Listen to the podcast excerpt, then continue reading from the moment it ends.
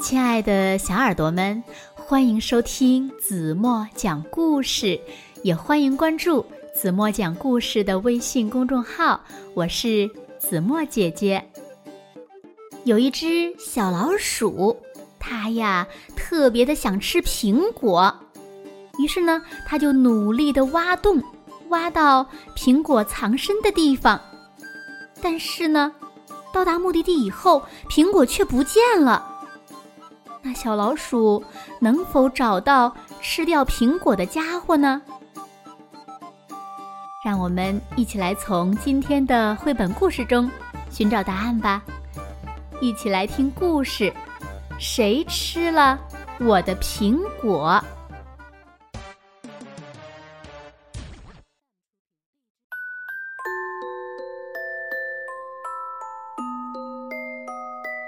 有一只。肚子饿得咕噜叫的老鼠，拖着沉重的脚步在森林里走着。突然，他发现前面有一棵苹果树。哇哦，看起来好好吃哦！树枝上挂着一颗摇摇欲坠的苹果，老鼠好想吃苹果呀，可是。树太高了，它根本就爬不上去。咚！这个时候，苹果掉了下来，老鼠开心的拍手叫好。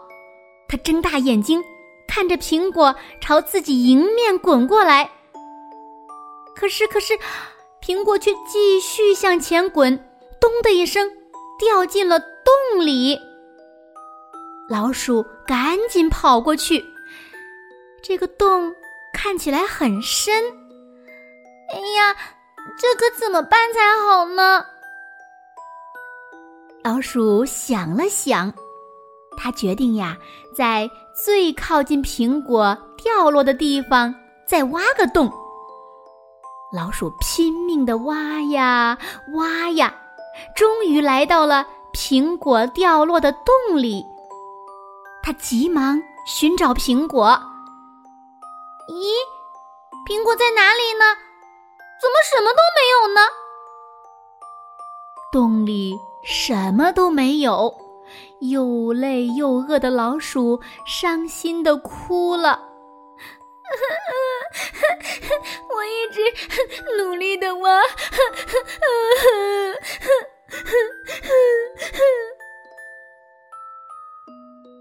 老鼠走出洞外，看见了。正在喝水的长颈鹿，老鼠就问长颈鹿：“是不是你吃了我的苹果？”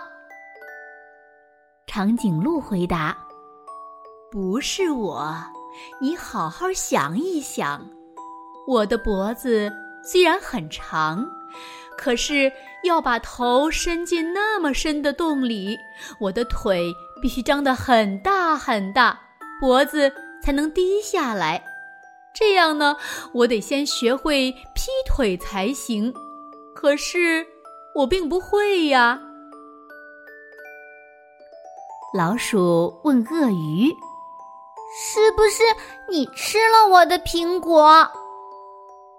鳄鱼回答：“不是我，你好好想一想。”我的嘴巴又大又宽，没有办法伸进那么窄的洞里呀。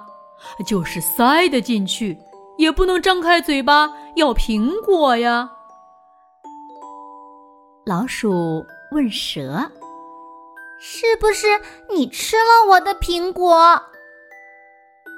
蛇爬到老鼠面前，回答说：“ 不是我。”你好好想一想，我爬行的时候呀，喜欢摆动身体，扭呀扭的，在那么窄的洞里挪动身体很艰难的。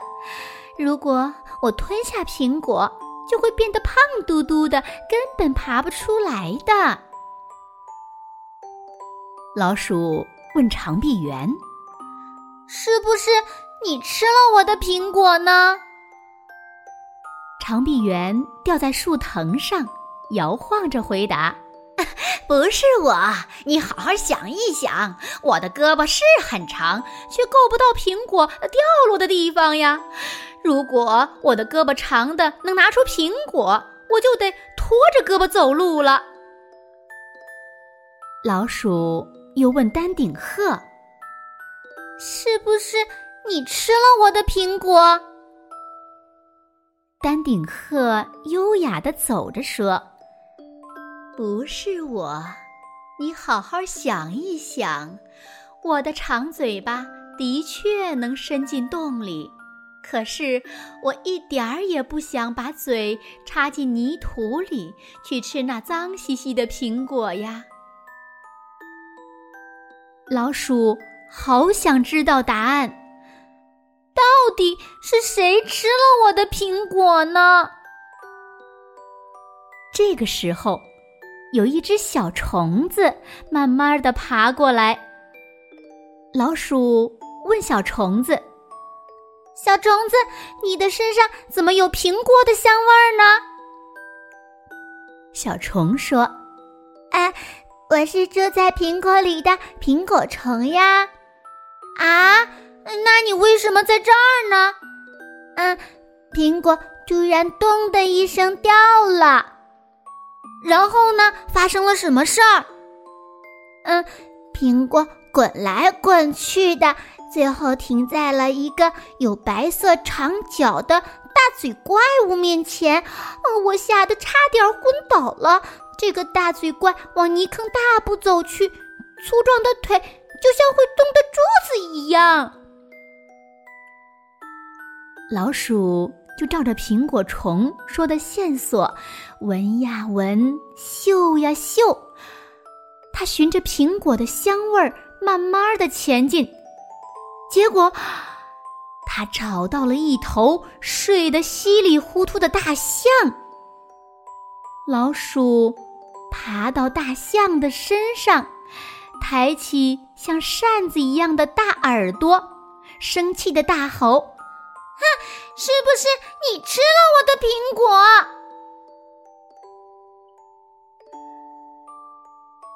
好了，亲爱的小耳朵们，今天的故事呀，子墨就为大家讲到这里了。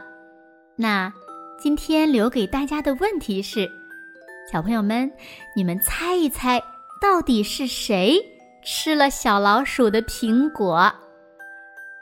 如果小朋友们猜到了正确答案，就在评论区给子墨留言吧。好了，今天就到这里吧。明天晚上八点半，子墨还会在这里用一个好听的故事等你回来哦。那如果小朋友们喜欢听子墨讲的故事，不要忘了在文末点亮再看，因为你的每一个再看都是对子墨最大的鼓励和支持呢。当然了，也欢迎小朋友们把子墨讲的故事分享到朋友圈，或者是。分享给你身边更多的好朋友，让他们和你们一样，每天晚上八点半都能听到子墨讲的好听的故事，好吗？今天就到这里吧，轻轻的闭上眼睛，明天见喽。